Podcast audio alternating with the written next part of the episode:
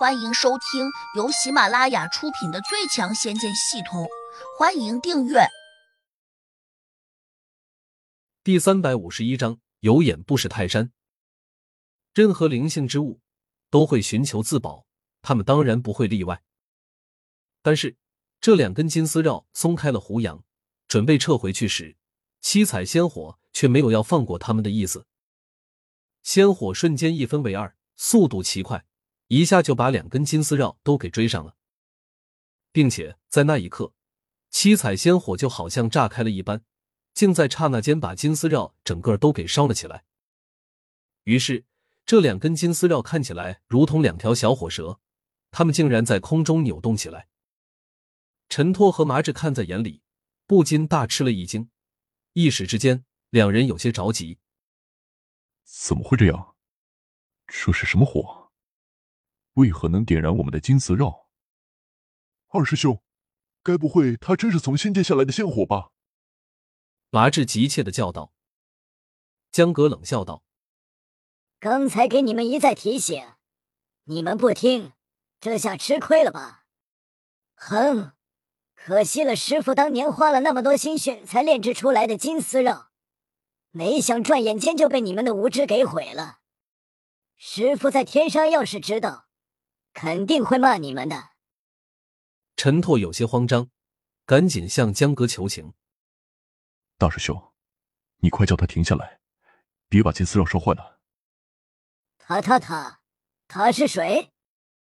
江哥没好气道：“他是我名正言顺拜的师傅，你们就算放不下面子叫他一声师傅，那你们总应该叫一声师叔吧？”这。陈拓和麻志有点郁闷，毕竟胡杨看起来这么年轻，怎么能让他以前辈自居？可就在他们犹豫的片刻间，金丝绕竟已经烧成了几节，掉落到了地上，显然已经彻底报废了。陈拓和麻志顿时心痛极了，转头便恨恨的瞪向了胡杨。胡杨冷冷的说道：“要不是看在你们是江阁的师弟份上，我现在就废了你们。”陈拓和麻志各自打着寒战，陈拓却又不服气道：“你虽然有仙火帮忙，但未必打得过我们。”麻志也说：“你的功力比我们差一级，倘若真动起手来，恐怕我们会打得你满地找牙的。”是吗？那你们不妨试试看。胡杨冷着脸。胡杨如此镇定，以至于江格也认为，如果真打起来，陈拓和麻志肯定打不过他。不只是江格这样认为，连陈拓和麻志都开始深信不疑了。乔小喵更加为胡杨自豪，也坚定的相信胡杨是万能的，收拾谁都不成问题。实际上，胡杨只是在吓唬他们，因为真要和他们打起来，胡杨觉得自己很难讨得了好。毕竟他们是七级的地灵，不只是比胡杨高一级，而且。他们两人可以联手出战。虽然胡杨有仙气帮忙，但如果只是较量，他显然不需要仙火和如意飞针过去找他们拼命。另外，如意飞针每行动一次，都会消耗胡杨大量的仙灵力，而现在的他手上只有一颗仙丹了。如若只是为了争强好胜而消耗掉这仅剩下来的一颗仙丹，显然十分不划算，也确实没有必要。除非真要灭掉他们，否则胡杨自然不肯这样做。不过，陈托和麻志眼见自己师傅炼制的金丝绕轻易间就被胡杨给烧毁掉，当下也就相信，胡杨如果要废掉他们，多半还是易如反掌。你们两个不开眼的，快给我师傅道歉！江格吼了起来：“别只顾着面子，活着比什么都好。”陈托和麻志互相看了一眼，均露出了无奈的神色。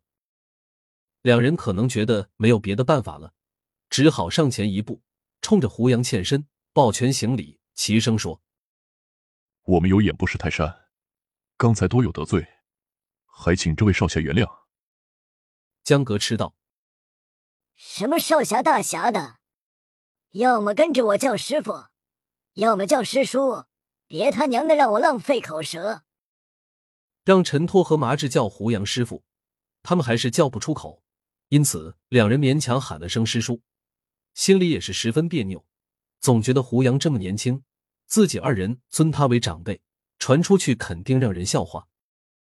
因此，二人喊胡杨师傅时，还偷偷的往四周看了一眼，生怕有人听到似的。胡杨淡淡的看了两人一眼，知道他们有点口是心非，并不愿意跟着江格尊自己为长辈。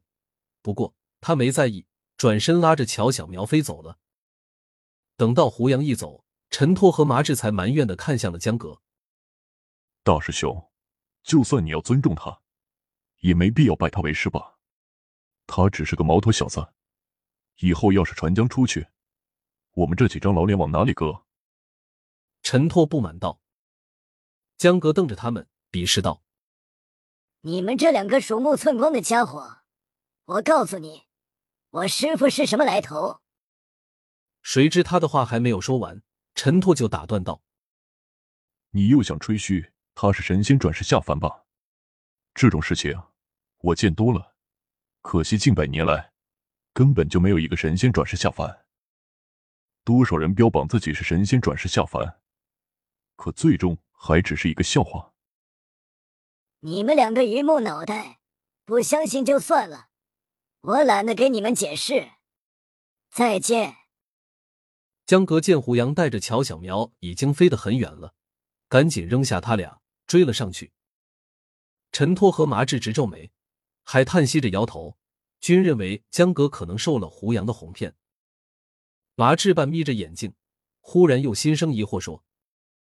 大师兄虽然玩性较重，但却少有糊涂的时候。他既然执着的认为那小子是神仙转世，或许这当中真有什么隐性。走，我们悄悄的跟着他们，看到底是怎么回事。陈拓点点头，我正有此意，暂且看看大师兄是如何上当受骗的。他二人在这里小声商量着的时候，胡杨已经带着乔小苗回到了谢芳那座倒塌的屋子前面了。乔小苗跪在地上，对着屋子磕了三个头，顿时泣不成声，自然是在祭拜他的母亲。很快，江格跟上来了，他没有劝说，毕竟胡杨也没有说话，他犯不着去操这个闲心。